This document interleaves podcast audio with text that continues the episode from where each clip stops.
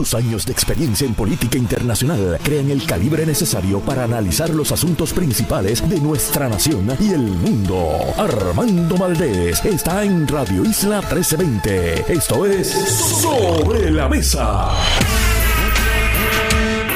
Buenos días, les habla José Nadal Power en sustitución de Armando Valdés.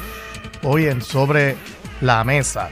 Tenemos muchos temas que discutir hoy durante la mañana de interés para todos, temas políticos, temas internacionales. Y ciertamente, pues aquí hay eh, eh, hoy viernes para acabar la semana, pues tremendo manejar de noticias.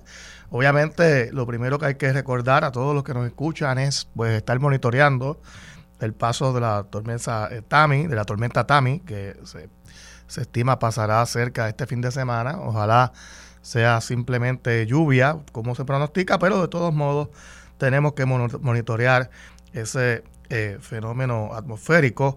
Hoy también se inauguran los Juegos Panamericanos en Chile. Puerto Rico cuenta con una eh, delegación de sobre 40 atletas eh, que seguramente todos sabemos que nos llenarán de mucho orgullo, de mucha gloria, como acostumbra hacer siempre nuestro equipo olímpico. Y en esta ocasión estaremos muy bien representados en Santiago eh, de Chile. Hay varias noticias relacionadas a la política hoy. Eh, primero, pues eh, hay unos reportajes de los más interesantes sobre primarias alcaldes que informa el, diario El Nuevo Día, primarias alcaldes, tanto dentro del Partido Popular como dentro del PNP. Y lo que llama la atención son pues eh, la cantidad de alcaldes incumbentes que al parecer serán eh, retados por contrincantes en las, en las primarias de ley del año 2024, que serían en, el mes de, junio. También eh, hoy pues se divulgan nuevos resultados de la, de la encuesta de Noticel para la carrera primarista dentro del Partido Popular y otras preguntas que, le hicieron a, eh, a, la ciudadanía, a los encuestados, eh, por medio de este, de este sondeo. Eh, también, pues, hay, ha surgido la controversia ya desde hace dos días con la propuesta que proviene de la Cámara de Representantes, del presidente de la Cámara y del representante Connie Varela, para estudiar la posibilidad de auscultar, de permitir el voto a personas extranjeras con permiso de residencia en Puerto Rico. Eh, también pues hay uno, que sigue la controversia de eh, entre Quiquito Meléndez y la campaña de Jennifer González. Hay acusaciones mutuas. Eh, aquí, fuego cruzado, desmintiéndose los unos a los otros. Y pues habrá que ver qué es lo que sucede en esa campaña, cuáles serán los anuncios de Jennifer González. Y por último, quería también mencionar, antes de entrar en los análisis, eh, el discurso anoche, el mensaje del presidente Joe Biden sobre eh, las guerras, la guerra de Ucrania y el conflicto en, Israel, en la, franja, en la franja de Gaza.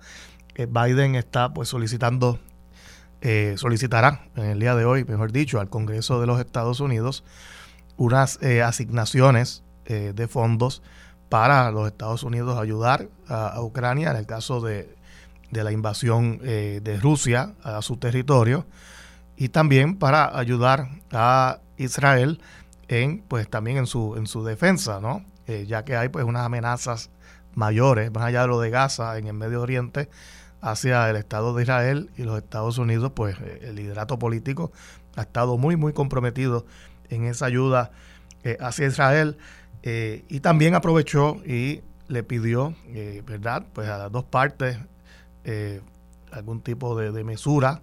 Reconoció y recalcó, como lo ha hecho siempre, el derecho de Israel a, existir y a defenderse. Pero también le pidió a Israel que, pues, cierta mesura en la respuesta ahí en Gaza para evitar la muerte de, de civiles, de personas inocentes, ¿no? a la misma vez, pues, hizo hincapié en que tenemos que combatir el antisemitismo, así también como combatir eh, la islamofobia, ¿no? Eh, eh, estos conflictos solamente se van a resolver dialogando, dialogando en, mesa de negociación. todavía no se ve la luz al final del túnel, pero es la única manera de solucionar esto. las soluciones bélicas no, no son nunca finales. Y el problema cuál es? El problema que tiene Biden con esto es que todavía no se ha elegido un speaker, un presidente de la Cámara en los Estados Unidos.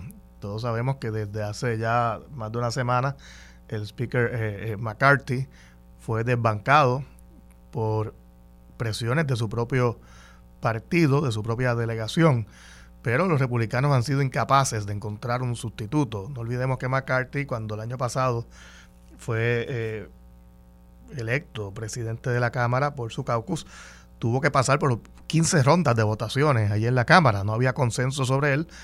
Al final del día, pues lo logró, pero era un consenso muy frágil y eh, se ha demostrado ahora, cuando pues fue desbancado de manera eh, relativamente fácil con por votos de su propia delegación republicana, que ahora pues no encuentra ese sustituto. Se, intentó a, al congresista ultra conservador Jim Jordan, pero no ha sido posible.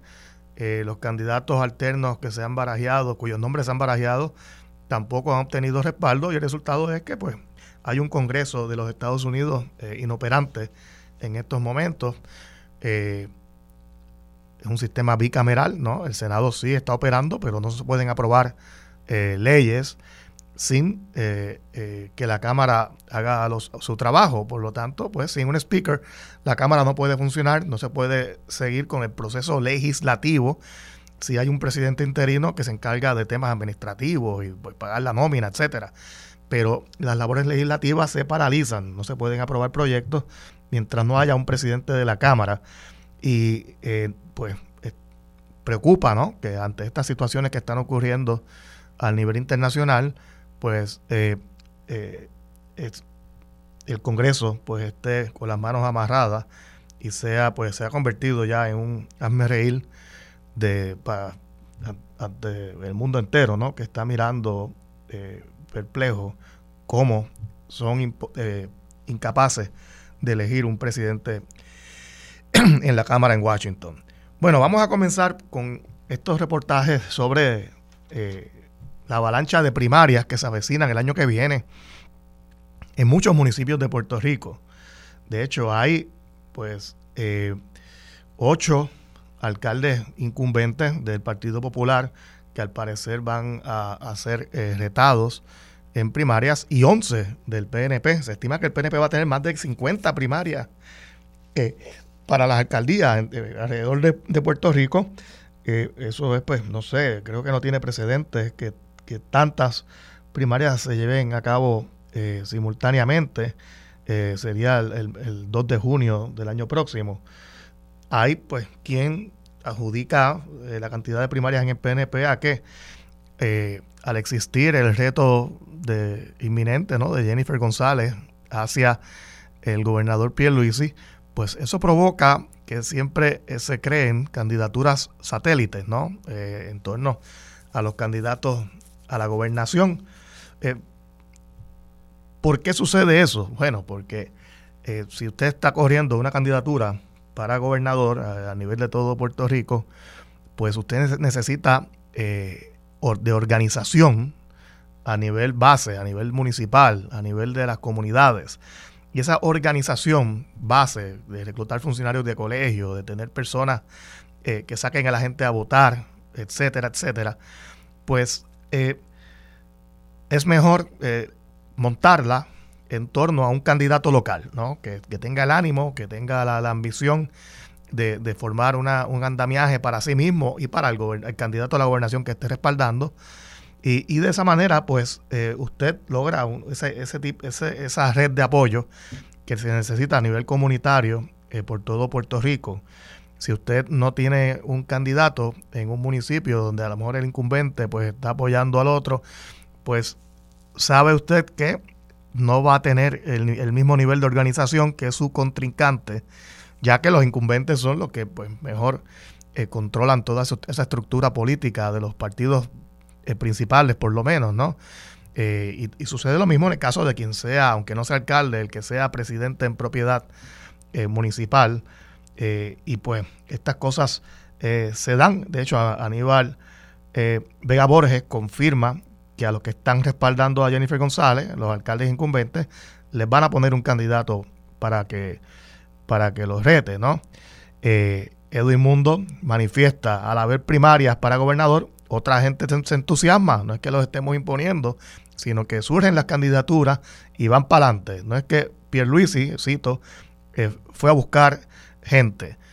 Usted juzgue, ¿no? Quien aquí pues tiene eh, la razón. Yo creo que hay una combinación de ambas, ¿no? De, ambos factores.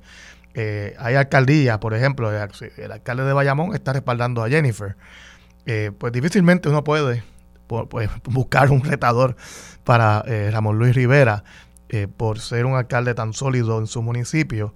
Sucede lo mismo pues eh, con, me parece también que con, que con Manatí, ¿verdad? Que, es un alcalde que, que, lleva allí pues ya un tiempo. pero ahí te enumeran ¿no? los 11 municipios donde los alcaldes incumbentes de PNP, ahorita voy al PPD, eh, pues tendrán al parecer eh, eh, retos primaristas, perdón, serían Aguas Buenas, Añasco, estos son alcaldes nuevos, Cataño, Ceiba, Ciales, Guayanilla, también alcalde novato, Yauco, Las Piedras, Moca, San Germán y Vega Alta. son, me parece que todos son, están en su primer término.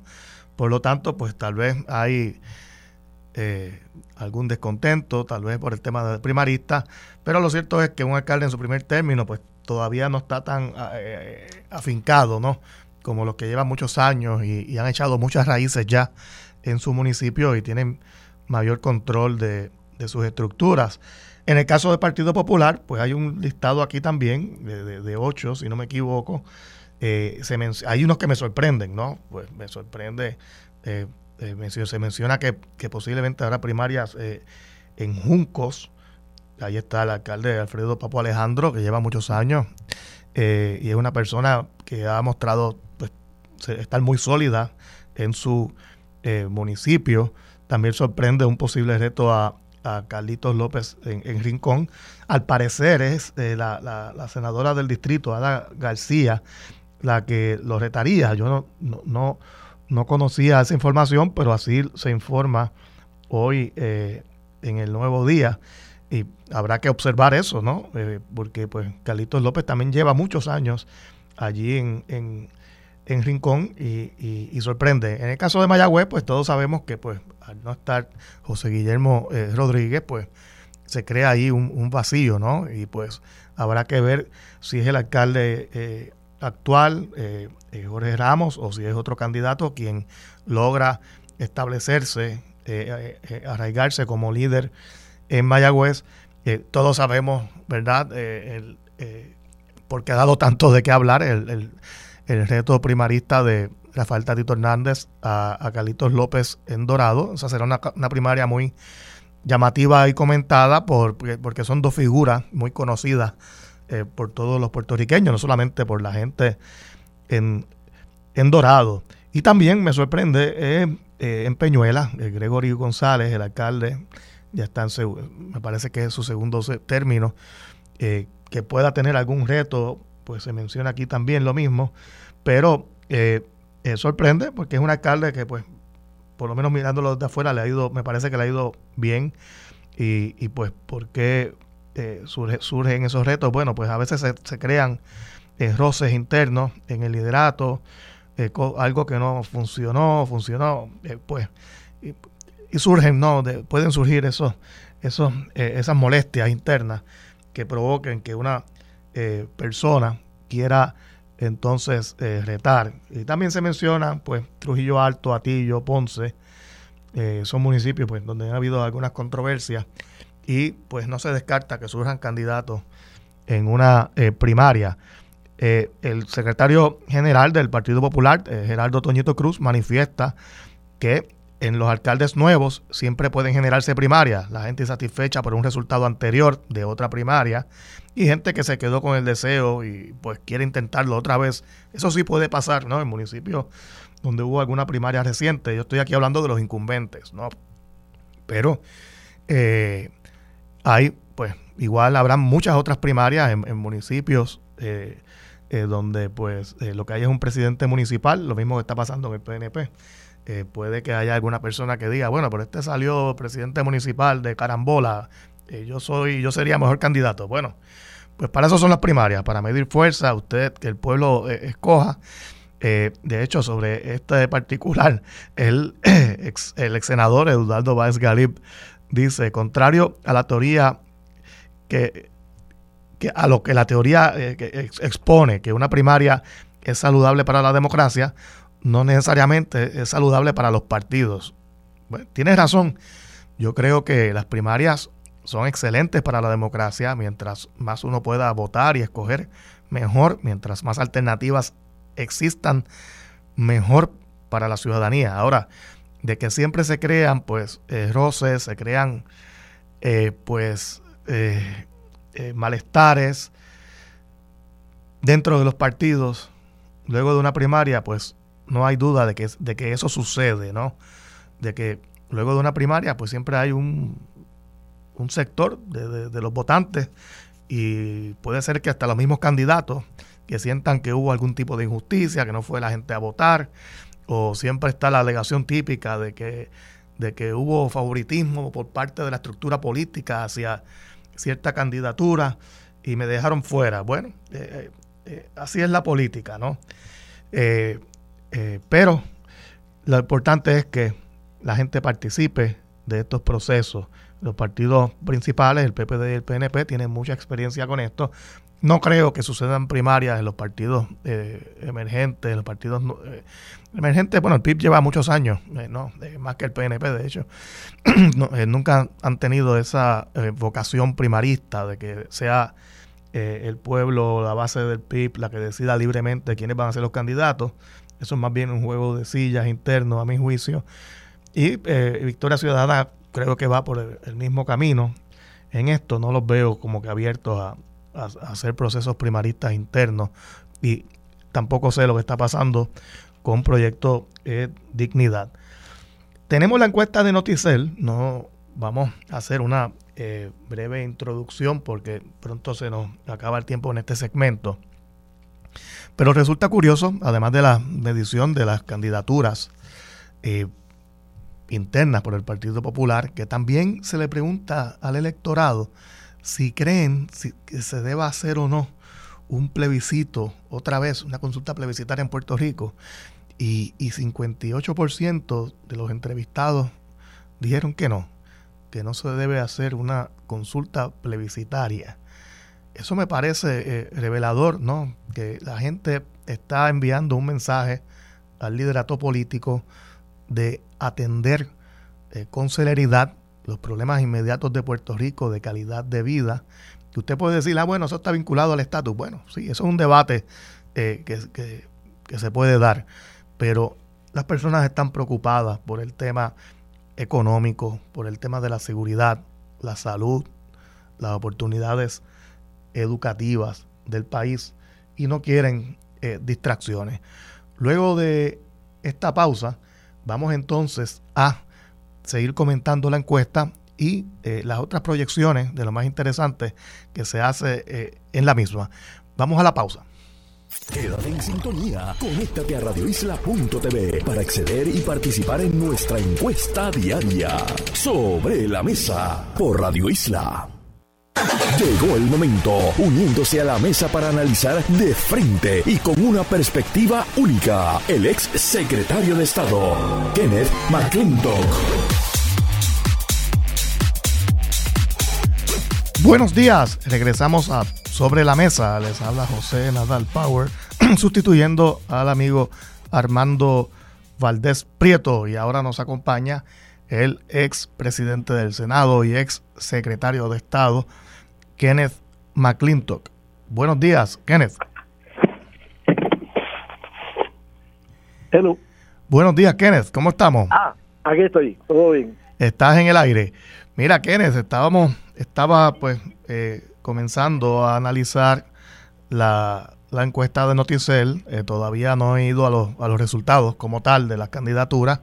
Hablé en el primer segmento del tema de las potenciales eh, primarias en los municipios del PPD y el PNP eh, de cara pues eh, al próximo año, las primarias en ley, muchos alcaldes incumbentes que pueden ser retados el año que viene, lo cual sorprende. en el caso del PNP, pues todos sabemos que pues siempre surgen candidaturas satélite, ¿no? cuando hay primarias a nivel de la gobernación, eso es normal para pues para que se cree una estructura política en cada municipio. Pero eh, antes de, tal vez volver a eso, quería rápido comunicarle a, los radioescuchas eh, eh, muy brevemente eh, los resultados de la prima, de la encuesta, perdón, de Noticel, que para nivel de, para la gobernación, en términos generales, en términos de partido, lo que proyecta esta encuesta es que el 33.2% de los que se encuestaron manifestaron que votarían por el candidato, esto pues no se sabe cuál sería, del Partido Nuevo Progresista, que es un resultado casi igual al del 2020 que tuvo Pierluisi. El 28.7 manifestó por el PPD, tampoco se sabe qué candidato sería, porque no, no está claro tampoco. Eh, eso sería menor al 31% que sacó Charlie Delgado en el 2020. Eh, eh, estamos hablando de de tres puntos menos. Curioso que la, la, hipotética alianza PIP y, Victoria Ciudadana solo sacaría 11.4% cuando el, combinados los dos candidatos la vez anterior sacaron pues, mucho más. El proyecto de unidad se quedaría en 5%, también es una cantidad menor que la del 2020. Pero aquí lo importante es para todos los partidos, todos los, los potenciales candidatos, eh, se irá definiendo esto en las próximas semanas. Lo importante es que hay más de un 14%, 14.5% de electores que no saben por quién votarían, ¿no? Por lo tanto, pues aquí eh, no hay nada seguro para nadie. Eh, los partidos, los candidatos tienen que ganarse la confianza de un electorado pues muy escéptico, ¿no? Eh, muy apático a la política últimamente. Es un reto para todos. Eh, y pues yo sé que tú tienes mucha experiencia en estas cosas, así que te quería pues dejar comentar eh, sobre estos resultados. Pues mira, primero que nada, muy buenos días. Este y realmente estamos en una etapa bien temprana de la campaña y los números están bastante divorciados de lo que eventualmente es la realidad el día de las elecciones hay mucho que puede cambiar en un año y pico, que todavía queda un año y casi un mes eh, antes de las próximas elecciones. Sin embargo, yo creo mucho en el valor de las experiencias anecdóticas, porque muchas veces son el, la punta del témpano de hielo que se está desarrollando para las elecciones. Anoche me detuvo en el pasillo del supermercado donde yo estaba haciendo la compra. Llegué ayer de Washington y tenía la alacena vacía, así que si no compraba no comía. Este y me encuentro con un caballero que me dice que es popular de toda la vida, eh, que en las elecciones pasadas votó por Charlie Delgado para gobernador, pero en la papeleta plebiscitaria votó por la estabilidad.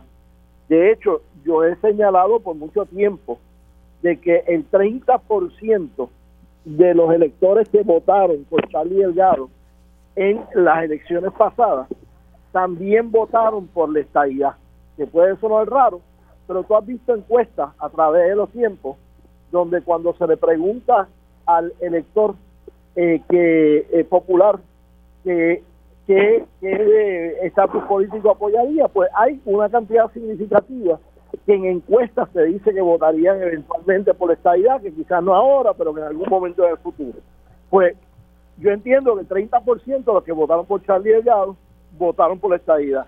De algún sitio tiene que salir el 20% del electorado total que votó por la estadidad y no votó por el Partido Nuevo Progresista. Y obviamente una tajada de eso salió del Partido Popular, que es un partido que en parte es eh, proamericano este y, y donde mucha gente se ha alojado a pesar de que son estadistas. Este, y entonces, eh, de ahí pues puede salir eso. Ahora, él me dijo que él está inclinado en las próximas elecciones a no votar por el Partido Popular y votar por el proyecto Dignidad. Yo le pregunté que por qué y me dice que no se siente representado por el Partido Popular porque a pesar de muchos que como él son populares estadistas, ningún líder del Partido Popular ha asumido la defensa de la porción, grande o pequeña que sea, de populares que eh, están a favor de la estadía. Eso pues me lució sumamente interesante y la realidad es que ningún líder del Partido Popular ha dicho que también son estadistas. Hay algunos que lo insinúan, pero ninguno lo ha dicho y no han asumido el liderato de ese segmento del Partido Popular y hace que ese segmento se sienta que no está representado eh, por, el partido que tradicionalmente lo ha representado en el pasado. Oye, Kennedy, unos números interesantes también de la encuesta eh, relacionados a eso que manifiestas, aunque no me dieron las fórmulas de estatus por lo que veo, eh, pero el, el 57% se mostró en contra de que se haga ahora, el año que viene, una consulta plebiscitaria versus el 43 que sí. Eh, ¿Le adjudicas esto a que pues la gente quiere tal vez escuchar más promesas de los políticos relacionadas a, los problemas inmediatos de calidad de vida? Eh, eh a qué se puede deber eso? Pues mira, este se, se vende la idea de que los plebiscitos no resuelven nada. Sin embargo, un verdadero estadista entiende que el cambio de estatus es la raíz de la solución de la inmensa mayoría, de los grandes problemas en Puerto Rico. Segundo, hay también un efecto que tiene la, las prácticas que siguen los medios de comunicación en Puerto Rico. Tú estás consciente de que anoche el presidente Biden eh, pronunció tan solo el segundo mensaje que él pronuncia desde la oficina oval. Los presidentes categorizan la importancia de sus mensajes a base de dónde dan el mensaje. Y cuando un presidente da un mensaje desde la oficina oval, esa es la categoría máxima que un presidente le asigna de importancia a, a sus mensajes presidenciales. Sin embargo, Puerto Rico fue la única jurisdicción en la nación donde las televisoras que están licenciadas por la FCC, al igual que todas las televisoras en el resto del país, no permitieron que los puertorriqueños pudieran ver el mensaje. Y hay quien dice elitistamente, ah, pero lo podía haber visto en CNN, sí, pero es elitista esa contestación, porque en Puerto Rico más de la mitad de las familias puertorriqueñas, la única fuente televisiva que tiene es de las estaciones al aire que pueden ser recogidas sin costo por todas la, todos los equipos de televisión. Los que tenemos cable TV o los que tenemos algún otro sistema de streaming o lo que sea, pagamos por eso y más de la mitad de los puertorriqueños están por debajo del nivel de pobreza a nivel nacional pues no tienen acceso a esos servicios. Esas cosas tienen un efecto. Esas cosas modifican la importancia que la gente le da a, cosas como, como consultas publicitarias. Bueno, Kenneth, se nos está acabando el tiempo en este segmento. Ya mismo volvemos dentro de unos minutos a volver a comentar este y otros temas más que, quiero eh, que tú pues eh, eh, pues compartas ¿no? tu opinión. Así que vamos a ir a una breve pausa y regresamos a Sobre la Mesa. Punto TV para acceder y participar en nuestra encuesta diaria sobre la mesa por Radio Isla. Los asuntos de toda una nación están sobre la mesa. Seguimos con el análisis y discusión en Radio Isla 1320. Esto es Sobre la Mesa. Regresamos, les, habla José Nadal Power en Sobre la Mesa, sustituyendo a Armando Valdés. Está en línea con nosotros, como todos los viernes, el ex senador, el ex presidente del Senado y ex secretario de Estado, Kenneth McClintock. Kenneth, pues eh, estos temas, ¿verdad? Primaristas, pues eh, están, pues, son primera plana en el día de hoy. Y además de la encuesta, ¿no? Que hemos estado, de la que hemos estado hablando de Noticel, que también mide una hipotética primaria dentro del Partido Popular, pero la realidad es que ningún candidato ha, dicho categóricamente que quiere ser candidato, de, ningún aspirante, ¿no?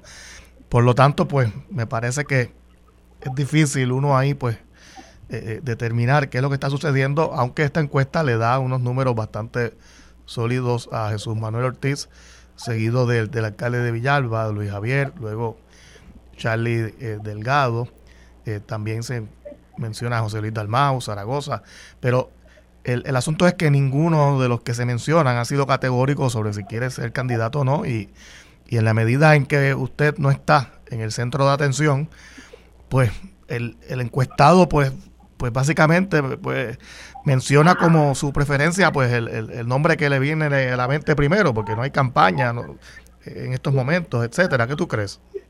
Pues mira yo creo que yo creo que tienen un problema bastante serio de que a un año y dos semanas de las elecciones y a mucho menos que eso de la fecha en que se llevarán a cabo las la primarias de ley en el 2 de junio que el Partido Popular todavía no tiene ni tan siquiera una idea general de quiénes son los finalistas. O sea, aquí no se ha llevado a cabo todavía ni tan siquiera la competencia de traje baño, mucho menos la competencia de traje largo.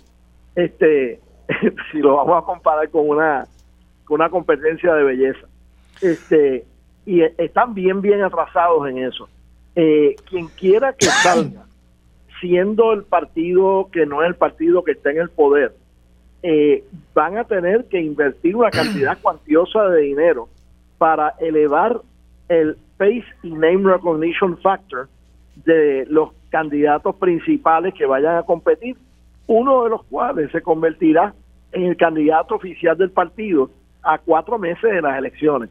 O sea, que, que tienen un problema ahí, mientras que en el PNP, pues tiene que lo que quedan son dos candidatos eh, finalistas los dos por las posiciones que ocupan están continuamente en los medios de comunicación, una anunciando los fondos que, trae para Puerto Rico, el otro anunciando cómo está poniendo en uso eh, los fondos eh, que, que, hay eh, para la obra en Puerto Rico. O sea, están todos los días los dos en los medios de comunicación legítimamente por la labor que realizan. Digo, Manuel, como presidente del partido, tiene que buscar temas, tiene que inventarse temas para poder tirar comunicados de prensa y cosas así por decirlo. Este, así que, este, y, José Luis Dalmao, pues la mitad de las noticias en que aparece son positivas como presidente del Senado y la mitad son noticias negativas de, de lo que la legislatura no está haciendo o está haciendo distinto como mucha gente preferiría que lo hiciera. Digo, y, y lo interesante es que hay pues un 29% redondeando del electorado, de los encuestados, que dicen que votarían por el candidato del PPD sin saber quién va a ser.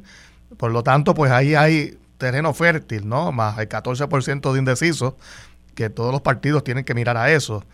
Eh, creo que que, pues el PPD no, no, está en tan mala posición si elige un candidato, ¿verdad? Con, alto perfil, que, ¿verdad? Que, pueda convencer al electorado. Ya la candidatura a la comisaría residente está resuelta en el Partido Popular, por lo que veo.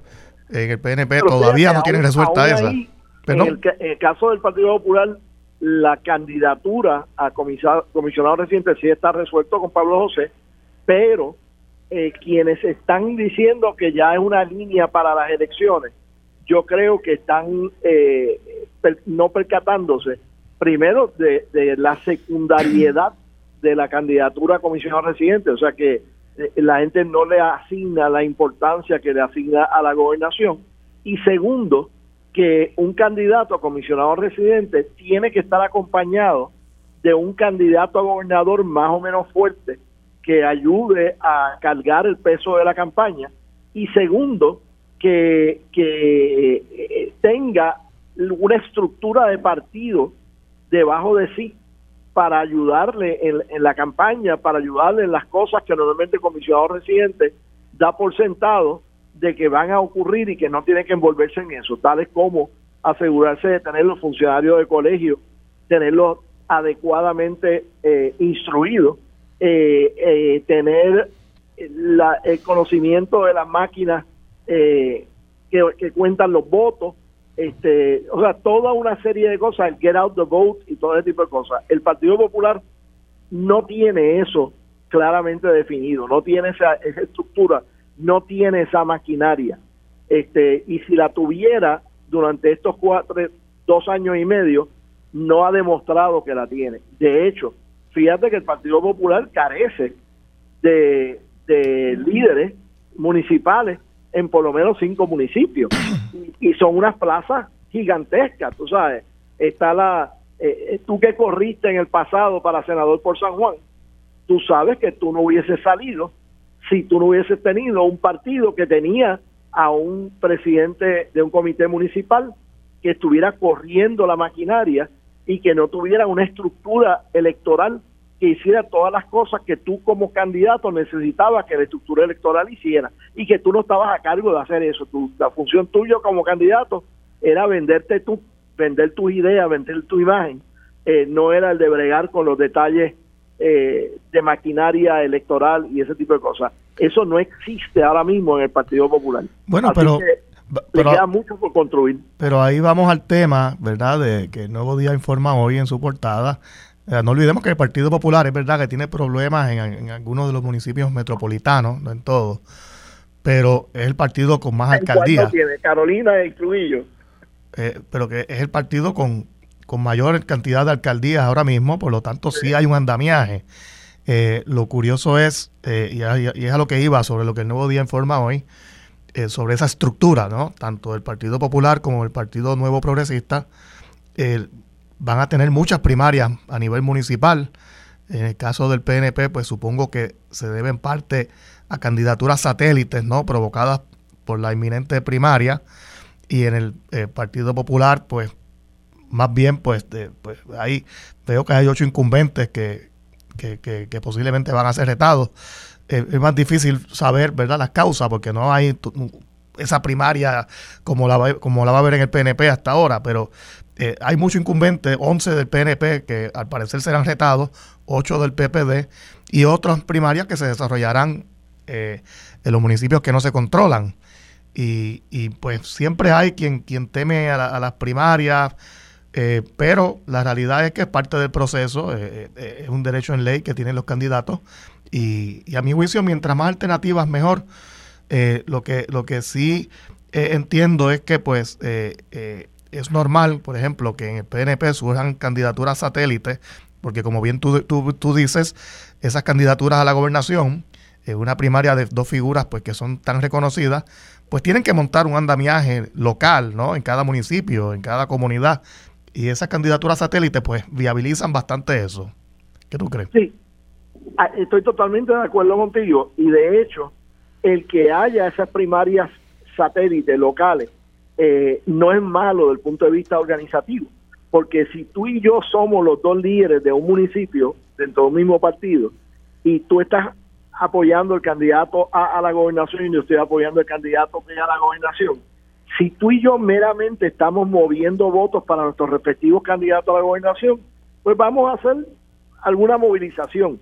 Pero si tú estás siendo retado en tu aspiración por culpa del candidato que tú apoyas y yo estoy eh, siendo retado en mi aspiración por el candidato que yo apoyo, vamos a estar haciendo tú la movilización para ti y para tu candidato y yo para mí y para mi candidato con mucha más fuerza y con mucho más ahínco si nuestras candidaturas personales no estuvieran en juego. Así que en ese sentido, el que hayan esas primarias, como tú llamas satélites locales, eh, va a contribuir no solo a que salga más gente a votar eh, por nuestros respectivos candidatos en la primaria de nuestro partido común, sino que eh, vamos a tener que hacer estructuras que luego de la primaria, si la gente tuya localmente y la gente mía localmente se han portado bien, han sido disciplinados en, en la limpieza de la campaña, van a poder unirse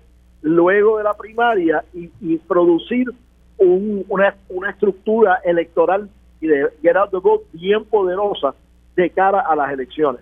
Por eso es que yo digo y repito que el éxito electoral del Partido Nuevo Progresista en noviembre del 2024 va a depender en gran medida por la disciplina que personalmente mantengan los dos candidatos a la gobernación y por la efectividad con la cual ellos transmitan esa, esa disciplina, eh, no tan solo entre ellos mismos, no tan solo a quienes le preparan los anuncios, pero a candidatos como tú y yo localmente que estemos apoyando apoyándolos a ellos y nuestra hueste en nuestro en nuestro municipio eh, que, que van a estar a cargo de hacer la campaña abajo en la calle. Bueno, Kenneth, eso va a depender mucho. Se nos está ya acabando el tiempo. Muchas gracias por tu participación. Siempre. Y gracias a ti por estar aquí hoy. Siempre aquí, eh, debateador emergente en, en, en, el día de hoy. Y bueno, pues muy agradecido por tu análisis. Vamos a una pausa. Muchas gracias.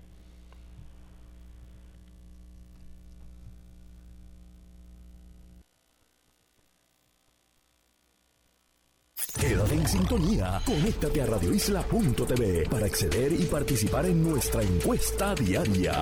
Sobre la mesa por Radio Isla. Su compromiso con la justicia social, los derechos humanos y la equidad la convierten en pieza clave para discutir los temas sobre la mesa. Ahora se une a la mesa la licenciada Rosa Seguí Cordero. Buenos días. Seguimos en Sobre la Mesa. Les habla José Nadal Power, sustituyendo a Armando Valdés. Y como todos los viernes, nos acompaña en este segmento la licenciada Rosa Seguí.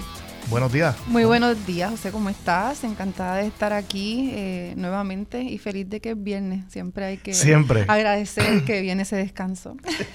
Sin duda, a mí hoy fue un día muy particular porque lo que me despertó fueron los truenos. ¿Sí? sí, sí. Fuerte. Antes que, que, el despertador. Así ya que se siente el, el, la lluvia. Eh, debe ser ve. parte, ¿verdad? Algún, algún parcho de humedad relacionado a la tormenta eh, eh, Tami que anda por ahí. Eh, esperemos pues que como se pronostica no tenga un mayor impacto en Puerto Rico, pero creo que la, la lluvia eh, es necesaria en estos momentos. Llevamos muchos días corridos de calor intenso. Y, extremo. Eh, sí, extremo. Esas olas de calor rompiendo eh, los índices de calor a Todo el año, llegamos sí. así la mayor parte del año. Eso es así. Esto ha sido terrible. Y desde julio es, es mundial. Sí, desde sí, julio ha sido, se han roto los índices de calor casi diarios. Y lo hemos visto en Puerto Rico también, que en el trabajo que continúa haciendo Ada Monzón nos informa. Creo que se toman en el aeropuerto eh, la temperatura y se determina que se rompe el récord casi todos los días. Así que sí, la lluvia es importante y necesaria. Sí, sí. Mira, Rosa, y hablando pues de esto de, temas, ¿verdad?, medioambientales, eh, hoy pues se informa que el tribunal eh, ordena la demolición de, de varias de las estructuras que se construyeron de manera ilegal en la bahía de, de Jobos, en, en Salinas. Eh, ¿qué, ¿qué, opinan de esta determinación de, por parte del tribunal? Bueno, es la determinación correcta, eh, pero yo creo que hay que resaltar el, los crímenes y, el daño profundo que, se hizo, ¿verdad? No es simplemente una construcción ilegal, fue una construcción que, que impactó eh, negativamente el medio ambiente, la biodiversidad, eh, y pues estamos hablando de la lluvia y de los huracanes y el mantener las costas, evitar la erosión, eh, trabajar hacia el aumento en los niveles del mar, viviendo en una isla es urgente, es algo que, que, nos, cuesta las vidas, eh, que lo vimos y lo sufrimos, ¿verdad? Eh, y todavía no nos hemos recuperado de esos azotes y esos embates de los huracanes Irma y María. Así que hay que continuar recordando que la siembra de mangles, como lo que fue destruido en la bahía de Jobos, y vemos que es una destrucción que, que continúa haciéndose desmedida. La destrucción del mangle, pues el mangle es una de esas primeras líneas de defensa eh, sobre las marejadas ciclónicas. Así que no, nos protege, aunque estamos hablando de la bahía de Jobos, nos protege a todas. Todas las personas en Puerto Rico recibimos el beneficio de la protección de nuestras costas, eh, no solo para la supervivencia, pero también porque han sido eh, lugares de villas pesqueras que alimentan... el refugio de vida marina. Por supuesto, a las comunidades la siembra de coral también es una de esas protecciones en contra del aumento en los niveles del mar y también las marejadas ciclónicas, la siembra de dunas. Así que toda nuestra costa debería estar siendo no solo protegida, sino también reforestada. Eh, tendríamos que estar activamente sembrando continuamente las dunas que sabemos, ¿verdad?, que la, construcción desmedida eh, y la falta de vigilancia eh, ha permitido el robo de, de arena. De arena, sí, sí. Y entonces desprotege porque nos quita las dunas que son esa protección natural. Y vemos ahora esta destrucción, ¿verdad?, que no no estamos protegiendo la biodiversidad y, pensamos, ¿verdad? Insisto en este tema de que los crímenes ambientales, no importa dónde sucedan, nos van a tener un, efecto eh, adverso y negativo sobre la vida en todos los aspectos, la biodiversidad, pero también la humana. Una de, las cosas también que hacen los mangles, ¿verdad? E, es, la... Eh, es absorber contaminación, ¿verdad? Y hace la, toda la biodiversidad Así que qué bueno que esto está sucediendo. Qué bueno, ¿verdad? Que ya llevamos varios fallos de los tribunales, eh, pero que no son, no son unas cosas que, que, que fueron rápidas, no, no, es un proceso fácil, es un proceso, ¿verdad? Que como sabemos, eh, los procesos, el curso ordinario de lo, del trámite eh, judicial puede ser lento, eh, puede tener retrasos y las partes usualmente, ¿verdad?, que, que han sido acusadas eh, o contra quien se radican estos procesos, pues también eh, tratan de, dilatarlo. Así que lo vimos en la cueva de las golondrinas. y, ahí en Salinas, que, que se, se rellenó el terreno, no, lo aplanaron, construyeron allí con con, eh, eh, en, hormigón, este, casa. Crímenes perversos. Eh, y, en terrenos que están inscritos a favor del Estado. Esto es una cosa que, no tiene nombre, ¿no? Correcto. Y pues vemos que el Departamento de Recursos Naturales le... No, no, la primera respuesta no fue rápido trabajarlo, investigarlo, denunciarlo. Hemos visto una resistencia, ¿verdad? Específicamente de parte del gobernador Pierluisi en haber permitido la ley, se vetó la ley de legitimación activa, que era una que trataba de que la ciudadanía pudiera también ayudar al Departamento de Recursos Naturales y Ambientales a denunciar esos crímenes ambientales. Eh, cualquier persona, pues como comenzamos esta conversación, ¿verdad? Todas las personas en Puerto Rico nos vemos afectadas por los crímenes ambientales. Eso no lo podemos desligar. Eh, así que todas las personas debieran poder denunciar, ¿verdad? Tú, si viste lo que estaba sucediendo en Bahía de Jobo, José, pudiste haber denunciado, quizás lo pudimos haber hecho muchos años antes. Eh, así que eh, tenemos que, aplaudir que los tribunales están resolviendo, como en Sol y Playa, que esta semana por fin fue que se destruyó ese muro ilegal. Ya, ya no hay muro allí. Ya no hay muro. Ya no hay muro. Ya no hay muro. se celebró esta semana que por fin se demolió.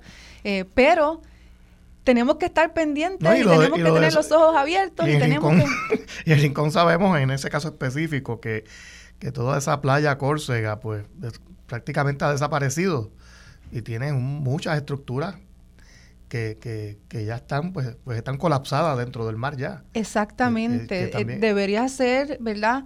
Evidencia suficiente de que no debemos continuar construyendo en las costas, ¿verdad? De que debe haber una merma, una paralización de construir ahí, porque lo que está viendo es destrucción. Y esa destrucción, aunque sean casas privadas, aunque sean lugares de compañías o de hoteles, le va a costar al pueblo de Puerto Rico. Así que eh, nos toca a todas, porque sabemos que quien va a tener que invertir en destruir, en la remoción, en que no se afecte más, eh, va a ser las autoridades, van a ser los servicios públicos, van a ser las agencias del, gobierno. Eh, y pues tristemente no sabemos cuánto tiempo va a tomar ¿verdad? tratar de devolver ese lugar al estado en que estaba, como nos has dicho, es cemento. El impacto fue bien grande porque se compactó terreno, ¿no? Ahí esto. Sí, tiene cemento, es, una cosa es bárbara. Así que, ¿cuánto le va a costar al gobierno de Puerto Rico, ¿verdad? Recuperar eso o tratar de recuperarlo, pero en lo que hacemos eso, lo, importante y el llamado eh, al Ejecutivo y a todas las agencias es a, evitar que esto continúe, ¿verdad? Y, tenemos que, tomar esto muy en serio porque cada vez, como estamos viendo, los embates de los huracanes son más frecuentes y son más potentes. No, y, el cambio climático, no, que, pues ya hemos visto que llegó para, para quedarse, lamentablemente. Así nos dijo Adam eh, que este iba a ser el verano más frío de nuestras vidas. El inicio de, de, lo que nos espera. Y hablamos de frío y no lo podemos creer, ¿verdad? Que nos digan eso, que es el más... Sí, que nos digan eso es inconcebible. Es, el año en el que más yo he estado metido dentro de aire acondicionado en mi vida, sin duda. Que más necesitamos, eh, ¿verdad? Un sistema fuerte, eh, robusto, como nos decían que teníamos, de electricidad y vemos que no, que no es así. Eh, así que sí, definitivamente el, el, gobierno tiene que, que entender la, la, gravedad del asunto y de cómo nos toca a todas, no dejar al, Departamento de Recursos Naturales y Ambientales solo en esta pelea. No, no, es que no pueden ellos solos, no, y hay muchos problemas, no solamente de, con construcciones eh, ilegales, sino también pues eh, de otro de otra índole, como pues descargas eh, sanitarias ilegales, contaminación química, que muchas otras cosas, ¿no? hay que hay que ocurren de manera simultánea y el Departamento de Recursos Naturales lamentablemente no tiene ciertamente los recursos para estar en todas partes a la vez y atender todas las situaciones y hace falta pues la denuncia de la ciudadanía y en ese en estos casos pues la prensa también juega un rol fundamental en, comunicar las cosas que están sucediendo. Oye Rosa, hay, hay un tema que, que queríamos discutir que es relacionado ya pues con, con unas propuestas que se han presentado en, la Asamblea Legislativa, eh, pues que tienen que ver con, con, la, con, la protección de la libertad religiosa, en el caso de una propuesta que presenta el representante eh, José Quiquito Meléndez. Y también creo que hay una propuesta parecida que, que vienen eh, del partido Proyecto Dignidad. ¿Qué tiene que comentarnos sobre, sobre eso? Sí, vemos que, que hay una una intensidad en la erradicación de proyectos que, que están motivados en, creencias religiosas. Eh, y en Puerto Rico eh, hemos visto que se está utilizando como una ficha política para eh, llamar adeptos y personas que, que, quizás no se sientan identificadas o estén empezando a, ver que sus partidos no, les representan y se están utilizando pues la, privación de derechos y libertades como eh, balón político. especialmente, usualmente, quienes se ven mayormente afectadas van a ser los sectores vulnerabilizados, En este caso, en el caso específico de, de estas dos medidas, eh, una que trata de nuevamente, porque ya se presentó, ya, ya el Partido Proyecto Dignidad había presentado una medida similar que, que nuevamente ataca y vulnerabiliza a, la comunidad LGBTIQ, tratando de prohibir, eh, ¿verdad? Y, y de tipificar como delito que la juventud trans pueda acceder sus cuidados de salud que pueda acceder eh, a los tratamientos que, ya son reconocidos por la medicina, eh, por la ciencia y que son profesionales de la salud eh, cuya, cuya profesión está altamente regulada en Puerto Rico, quienes implementan estos, estos tratamientos. Así que más allá de lo que, de lo que pretende hacer el proyecto, lo que, el efecto que tiene eh, en las personas de integrantes de la comunidad LGBTIQ, pues es nuevamente una amenaza eh, sobre su vida, sobre su identidad, sobre su libertad de ser y estar eh, sobre su libertad de poder consultar con profesionales de la salud, eh, que ya decía en Puerto Rico, eso sí es una crisis, ¿verdad? No tenemos una crisis de, de personas eh, con problemas por haber eh, accedido a tratamientos hormonales. Eso no es una crisis en Puerto Rico. El, Colegio de Médicos y Cirujanos, las asociaciones, los profesionales no están haciendo llamados para nada para restringir cuidados de salud. Es todo lo contrario. Lo que vemos, eh, casi desesperada la comunidad médica, es que no hay acceso suficiente a los cuidados de salud, que los hospitales están colapsando, que las facultades médicas eh, no pueden continuar trabajando con el, pobre presupuesto de, la, de las universidades, eh, que se están yendo los médicos porque no están recibiendo una compensación adecuada y el proyecto de dignidad cada vez que legisla, legisla para coartar los servicios de salud que reciben la comunidad LGBTIQ y también las mujeres. Eh, así que es lo opuesto a lo que deberíamos estar haciendo. Sí, yo, yo creo que, pues, ¿verdad? En la, propuesta de Quiquito Meléndez y lo del Proyecto Dignidad, ahí estamos ya en año electoral prácticamente y creo que hay una competencia, ¿no? Entre, pues, varios políticos para ver quién atrae más el voto religioso, el voto conservador, eh, porque la propuesta de Meléndez ya se había presentado anteriormente y Ricardo Rosselló la había vetado, ¿no? Correcto. Se había aprobado ese proyecto de ley anteriormente. Eh, y, y, no es casualidad, yo estaba viendo ahora la, la, encuesta de, de nuevo de Noticel que, de que una de las preguntas que se publicó hace uno o dos días tiene que ver pues cómo se identifica pues cada votante de, de los distintos partidos, ¿no? Eh, en el caso de los que votaron por Pierluisi en las últimas elecciones, pues eh, dentro de ese 33% que él sacó, pues el 66 casi por ciento se identifica como de derecha. ¿Qué es, derecha? No sabemos, eso, eso no está definido, ¿no? pero tiendo a pensar que, que dentro del PNP, la mayor parte del electorado, pues bien conservador, eh, incluye muchas personas del sector eh, religioso, y creo que, que Quiquito Meléndez pues está buscando pues apelar a ese electorado. Hay un desespero. Sobre todo en caso de que haya una primaria. Sí. Primero, PNP no quiere que se les vayan al proyecto de dignidad. Exacto. Segundo, pues si hay una primaria, pues yo, si amarro ese sector, pues gano, la, gano la, esa elección, ¿no? Eh, por lo tanto, creo que hay algo de eso. Eh, hoy hubo, eh, comenté brevemente ahorita, ha habido, informa el periódico El Vocero, pues un, de un intercambio de palabras eh, a través de los periodistas, no fue directamente entre Aníbal Vega Borges, que es el director de campaña de Jennifer González, y Quiquito Meléndez. Eh, eh, Meléndez menciona nuevamente que se salió de la campaña de Jennifer González porque ahí está Elías Sánchez, y Vega Borges dice, no, no, él se salió porque, porque él quería ser candidato, el candidato a comisionado de Jennifer y ella no lo quiso porque la gente no lo quiere. Él tiene capacidad, pero la gente no lo quiere. Entonces yo creo que, en el caso del representante, me parece que él eh, está buscando esa candidatura de algún modo eh, para mm. Washington. Y, en el caso de, pues, ante una eventual primaria, pues necesita amarrar un sector del electorado, ¿no? Del PNP. Eh, y creo que por ahí van los tiros, por cuestiones políticas, ¿no? En esto. Sí. Pero pero nada, eh, en años de elecciones, pues e, e, esas cosas suceden.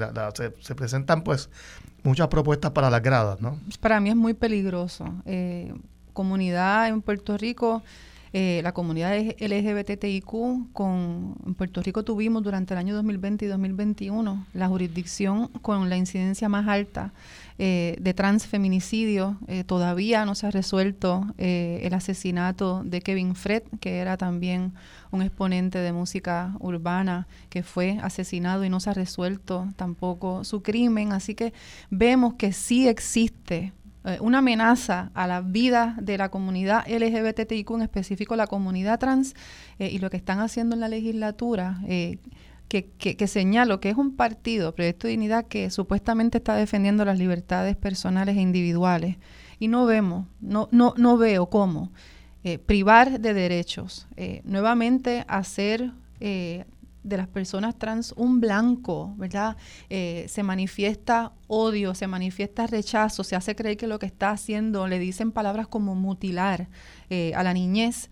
y, y, nada se hizo cuando se trató, ¿verdad? de hecho, estuvieron en contra, el Partido Proyecto Dignidad, de prohibir las, mal llamadas terapias de conversión, que sí son tortura, que sí están en contra de la ciencia, que sí se ha determinado que, que no deberían suceder. Durante esas vistas vinieron personas de los Estados Unidos. Eh, recuerdo que estuvo Eduardo Batia, estuvo Zoe Boy, ¿verdad? Así que hubo voces eh, multipartitas que, que pusieron conciencia con datos y con amor y con solidaridad y empatía, ¿verdad? Cómo debemos estar en contra de eso. Así que no debemos estar a favor de, de, de, este, de este tipo de medidas que le pone un blanco a la comunidad LGBTIQ como que si lo que estuvieran haciendo no fuera ciencia, como si los tratamientos hormonales no fueran eh, concedidos por médicos, se hicieran en, instituciones aprobadas, ¿verdad? Así que, y también lo vemos con Quiquito Meléndez, ese, ese proyecto, que aunque yo estoy de acuerdo que en Puerto Rico eh, y en el PNP hay eh, personas conservadoras, yo lo que no creo es que esas personas estén de acuerdo en prohibir, ¿verdad? Que estén de acuerdo en prohibirles tratamientos a, la comunidad LGBTIQ, que estén de acuerdo en criminalizar las terminaciones de embarazo. Yo no creo que estén de acuerdo en que de, nuestras instituciones públicas se le discrimine a las personas eh, por su creencia, ¿verdad? Porque hablamos de libertad religiosa, pero lo que dice la Constitución es completa separación de iglesia y Estado. Y se nos olvida, y es precisamente para defender las religiones. esa cláusula constitucional está ahí para que ninguna eh, religión vaya por encima de la otra, para permitirlas, para que cada cual escoja esa fe que desea, cómo desea implementarla. Así que yo la voy a defender y voy a denunciar que las leyes que pretenden, estas leyes que pretenden aprobarse, estos proyectos que hablan de libertad religiosa, lo que hacen es restringir otras religiosas y tengo, y tengo, religiones y tengo que estar en contra. Sin duda. Oye, y antes de que se nos acabe el tiempo, hay una propuesta legislativa eh, que creo merece eh, comentario y es eh, lo que está proponiendo el presidente de la Cámara y el representante Connie Varela sobre permitir el voto de, los, extranjeros en Puerto Rico, de personas que tengan residencia legal, pero no, no la ciudadanía pues que puedan puedan votar. A mí me parece de lo más interesante esa propuesta. Sí, por supuesto. Eh, esa propuesta la presentó en el 2015 el Partido Popular Democrático eh, y pues no, no pasó de primera base tristemente. Eh, y este año pues tengo que decir que el Movimiento Victoria Ciudadana también presentó esa propuesta. Eh, quizás un poquito antes que la presentó Tatito Hernández, pero eso no debería ser, ¿verdad? ¿Quién la presentó primero? No importa, qué bueno que hay más personas dentro de la legislatura que están eh, moviéndose en esa dirección. Eh, llevan años, eh, específicamente y mayoritariamente la comunidad dominicana en Puerto Rico, solicitando eso, ¿verdad?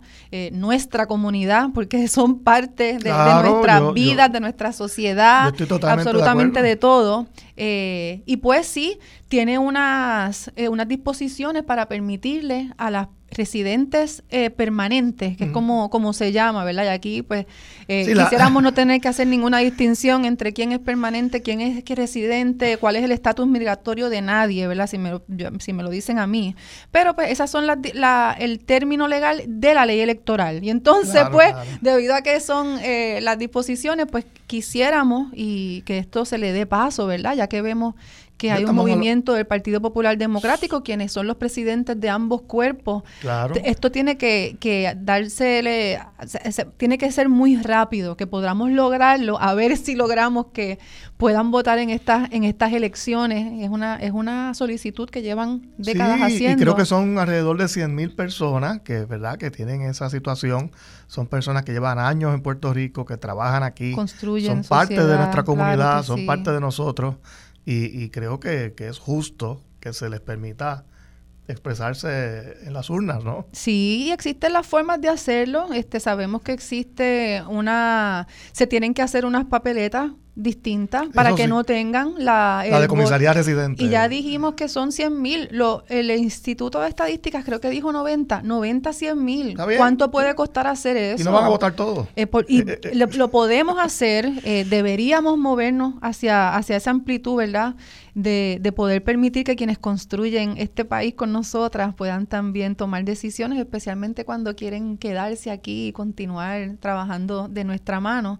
Así que me parece que, que es bien positivo que ya hayan eh, varios proyectos presentados de distintas delegaciones y si no me equivoco, al proyecto de Victoria Ciudadana también se han unido otros partidos, así que yo creo que este es el momento, eh, estaremos pendientes quiénes son los objetores. Es que muchos países eh, permiten eso, ¿no? y de hecho en Europa yo creo que aunque uno no tenga la, residencia permanente, puede votar por a nivel municipal de muchos países. Y me parece que es lo justo. Si tú estás viviendo allí, eh, pues tienes que tener derecho, una voz, ¿no? La, democracia no, no, puede ser limitada. Tenemos que permitirle a todas las personas que, que, puedan formar parte de esto. Y yo, y yo creo que más voces eh, más diálogo, distintas perspectivas y esa diversidad es lo que va a nutrir y podamos continuar legislando así, que me parece que es de avanzada, tarde, pero de avanzada, ¿verdad? Sí, sí, tarde, eh, pero de que, lo, de que lo permitamos y no, y no pongamos reparos, se puede hacer, créannos, esto se puede hacer, no hay ninguna violación a las leyes federales, eh, solo hace falta voluntad para hacerlo, son 100 mil papeletas y estamos convencidas de que, de que es lo justo y es lo correcto. Sí, mira, Rosa, bueno, se lamentablemente se nos fue el tiempo rápido, pero muchas gracias por tu participación, como siempre. Encantada de saludarte. Eh, así que, bueno, siempre se nos quedan temas, son muchos los temas en el día de hoy. Eh, tenemos un, un buffet de temas políticos, eh, sociales para comentar, pero bueno, intentaré amarrarlos, cerrarlos antes de que acabe el programa. Así que muchas gracias. Hasta la próxima.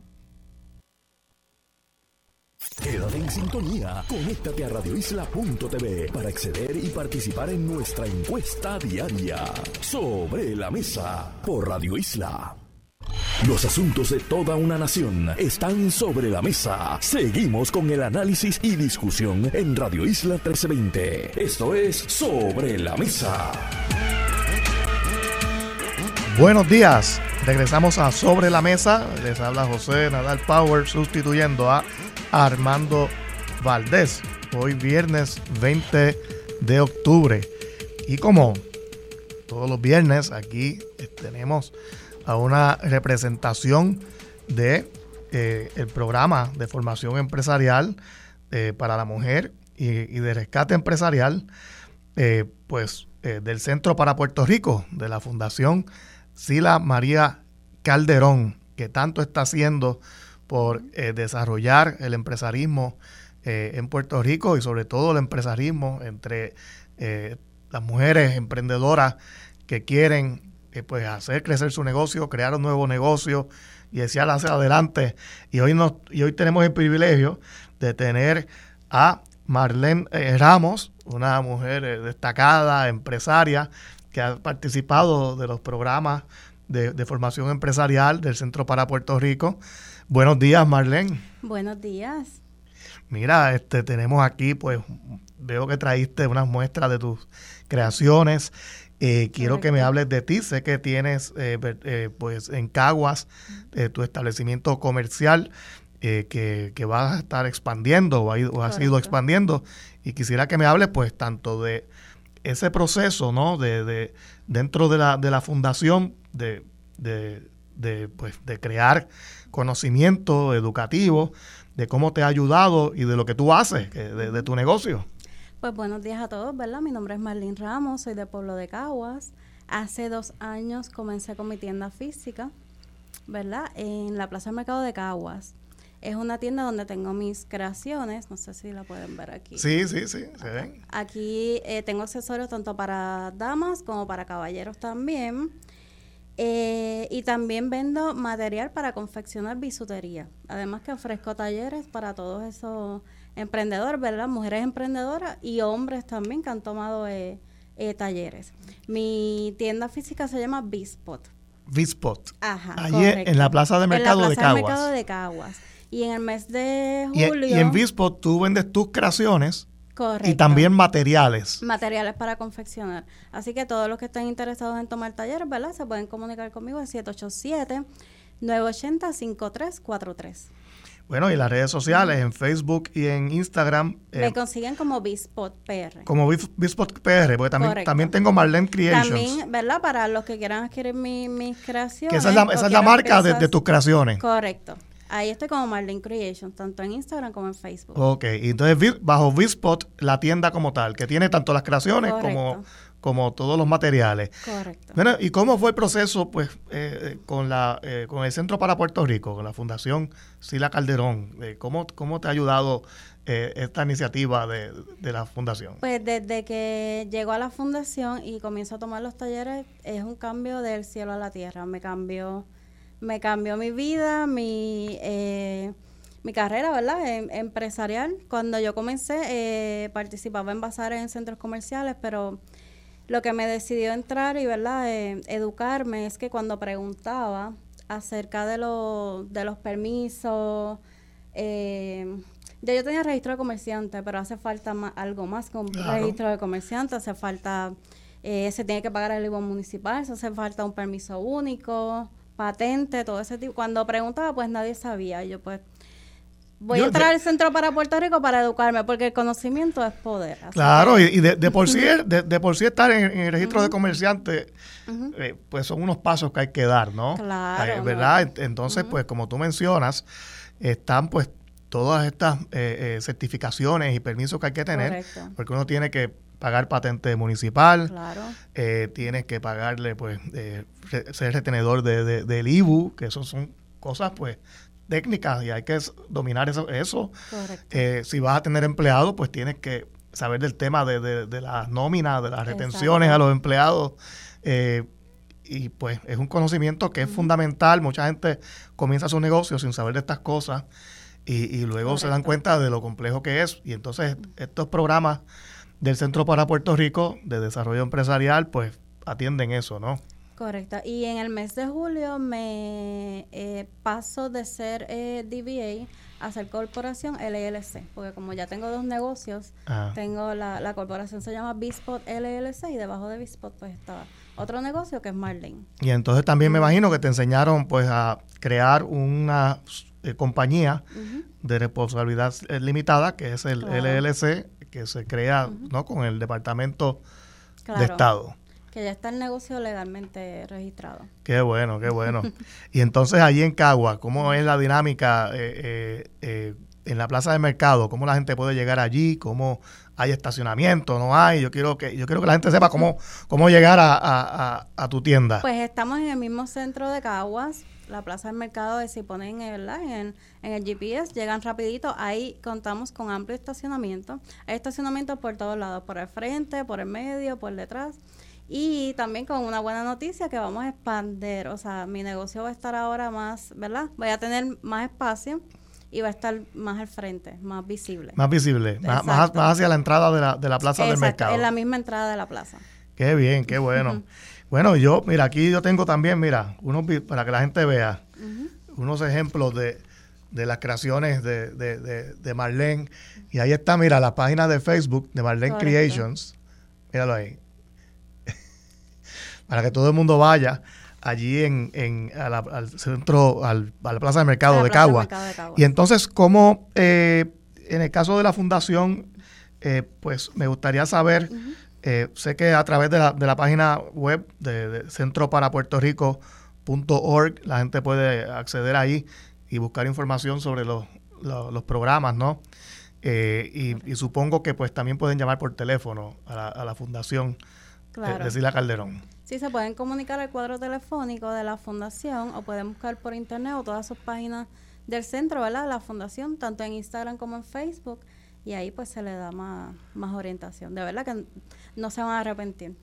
Qué bueno, pues que están todos advertidos y, exhortados que tienen que llamar al Centro para Puerto Rico o aquellas mujeres que quieran empezar eh, un negocio, que quieran emprender, que ten- si usted tiene una buena idea eh, de, empresarial, pues eh, mira, la mejor manera de empezar a de, de hacer la realidad, de, de implantarla, es eh, asesorándose, capacitándose y acudiendo al Centro para Puerto Rico, como mencioné, centroparapuertorico.org. Eh, están allí en, Río Piedras, un lugar maravilloso, yo he ido varias veces y la verdad es que allí uno, uno llega y, y, son muchas vibraciones positivas, ¿no? El trato que hay allí, lo hermoso del lugar y, exhorto a la gente a visitarla, a visitarla el Centro para Puerto Rico, porque eh, ciertamente eh, vale la pena. Y, Marlene, antes de que se nos acabe el tiempo, ¿qué es lo que más te gusta a ti confeccionar? Yo creo que tienes, ¿verdad? enseñaste los collares eh, para mujer, para hombre, pero ¿qué es, cuál es, qué es lo que, cuál es tu pasión pues mira, sobre a, todo? A mí me encanta crear de todo, ¿verdad? confecciono para niñas, para damas y para caballeros, pero lo que más me ha gustado en esta nueva etapa es enseñar dar esos talleres y de verdad, yo al principio pensaba que no sabía, sabes que yo no podía enseñar, pero cuando empecé a dar los talleres y veía, ¿verdad? La gente ya ir evolucionando, montando sus propios negocios, eh, formalizando esos negocios, pues es lo más gratificante. Por aquí también tengo, los, por ejemplo, los, materiales, de bisutería, correcto. Mira y, interesante. y pronto con la nueva expansión pues tendré materiales de arte, otros tipos de manualidades y también otros talleres. ¿Y esos talleres, eh, tú los tienes un itinerario ya establecido de talleres o depende de si te llaman o no? ¿Cómo, pues cómo lo haces? Se pueden comunicar conmigo y podemos... Eh, Para informarle cuándo va a ser los próximos. Ok, o sea que, que también la gente puede sacar citas y tienen pues este un eh, asesoramiento individualizado Claro, y también, ¿verdad? Me gusta siempre orientarlos de que se eduquen y hablo, ¿verdad? Más allá de también de los permisos y todo eso que... Bueno, pues ya saben, eh, Marlene Creations en Instagram y Facebook, eh, vayan a esos perfiles para que vean las creaciones eh, de Marlene Ramos, empresaria puertorriqueña, ejemplo, ¿verdad?, de, de cómo se pueden lograr los sueños y cómo también eh, contribuye a Puerto Rico, el Centro para Puerto Rico y la, de la Fundación Sila María eh, Calderón. Eh, todos debemos estar muy orgullosos de todas estas iniciativas que se están llevando a cabo en Puerto Rico. Marlene, nos, nos traiciona el tiempo, pero muchas gracias por estar aquí. No, Mucho éxito. así que vamos a estar por ahí, que todos vayan a la Plaza de Mercado de Cagua a visitar allí a Marlene. Bueno, vamos a una pausa que se nos termina este segmento, pero regresamos pronto eh, con más información y entrevistas.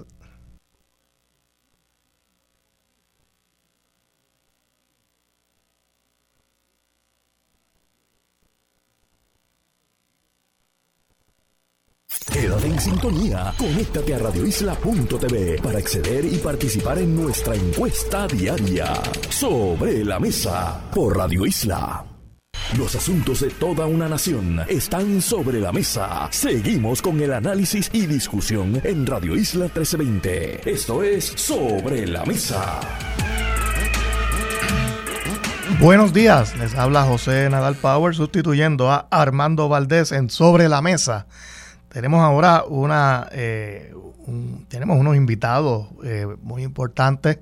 Eh, acabamos de estar dialogando con la representación ¿no? de la Fundación Sila Calderón del Centro para Puerto Rico, pero ahora tenemos en línea a eh, la representación de la Fundación Felisa Rincón de, Gautier, otra distinguida exalcaldesa de San Juan, y queremos pues eh, presentarles y que eh, nos hablen de unas iniciativas que tiene la Fundación eh, sobre el premio al servicio público. Buenos días. Muy buenos días, ¿cómo se encuentra, licenciado? Muy bien, muy bien. Para mí es un placer tenerle en, línea. Eh, eh, tengo entendido de que se avecina la, actividad de la medalla Feliz Rincón de Gautier al servicio público. Es una es la actividad más cumbre, ¿no? anual de, de, la fundación y quería pues que nos hablara de la actividad y en qué consiste, ¿no? Pues eh, cuáles son pues los elementos, ¿no? Para la otorgación de, dicha medalla.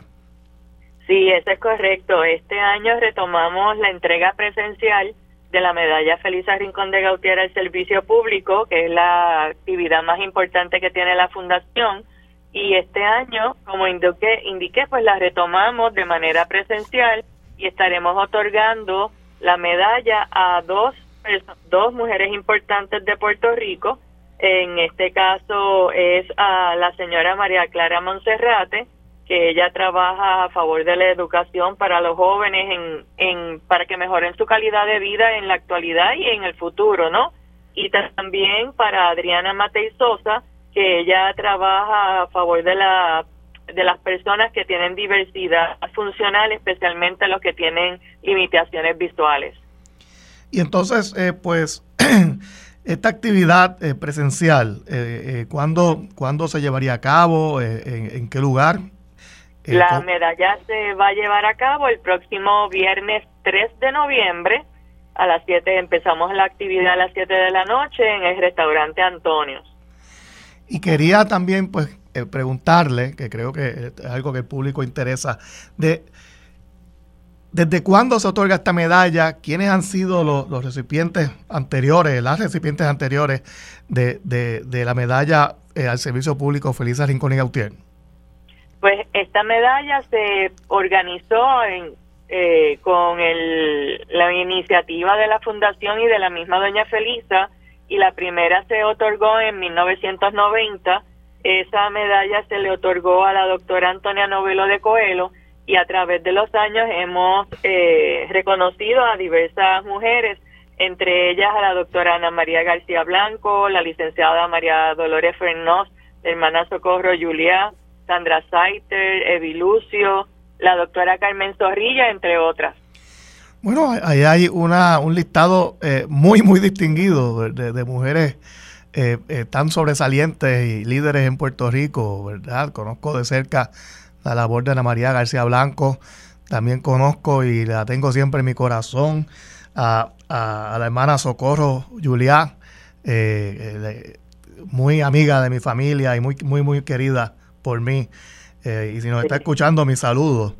Y, oiga, ¿y cuál es, eh, qué, qué característica para, para, ¿verdad? Para años venideros, etcétera? ¿Qué características tienen que tener? Ya veo que son personas de excelencia, de, de, de, de, mayor prestigio, pero qué características la, la fundación usualmente pues eh, toma en cuenta ¿no? a la hora de, de, otorgar esta distinción. Claro que sí.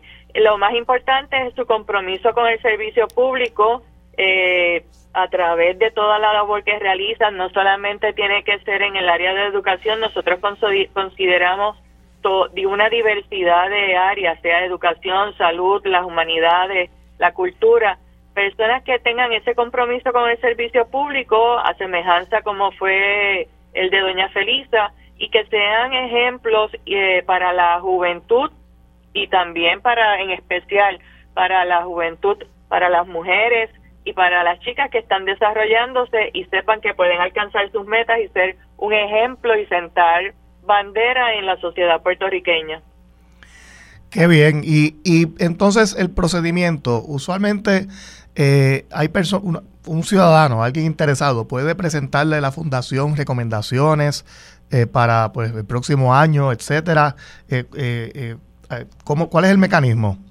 Claro que sí, la persona que desee recomendar a alguna persona solamente tiene que contactarnos o enviarnos la información, sea por correo regular o por correo electrónico, y cuando la Junta se, se reúne, se presentan todos los candidatos que están para ese año para la medalla, se presentan todos sus trabajos, cómo han desarrollado su vida en el servicio público y en la sociedad puertorriqueña, y entonces se selecciona con todos los miembros de la Junta. Bueno, pues eh, antes de, finalizar, quiero repetir la actividad, la entrega de la medalla Feliz Rincón de Gautier al servicio público se va a llevar a cabo el viernes 3 de noviembre a las 7 de la noche en el restaurante Antonio del Condado. Correcto. Viernes 3 de noviembre a las 7 de la noche en el restaurante Antonio, ahí en la avenida Magdalena, en el condado pueden comunicarse al 787, claro, 723 1897.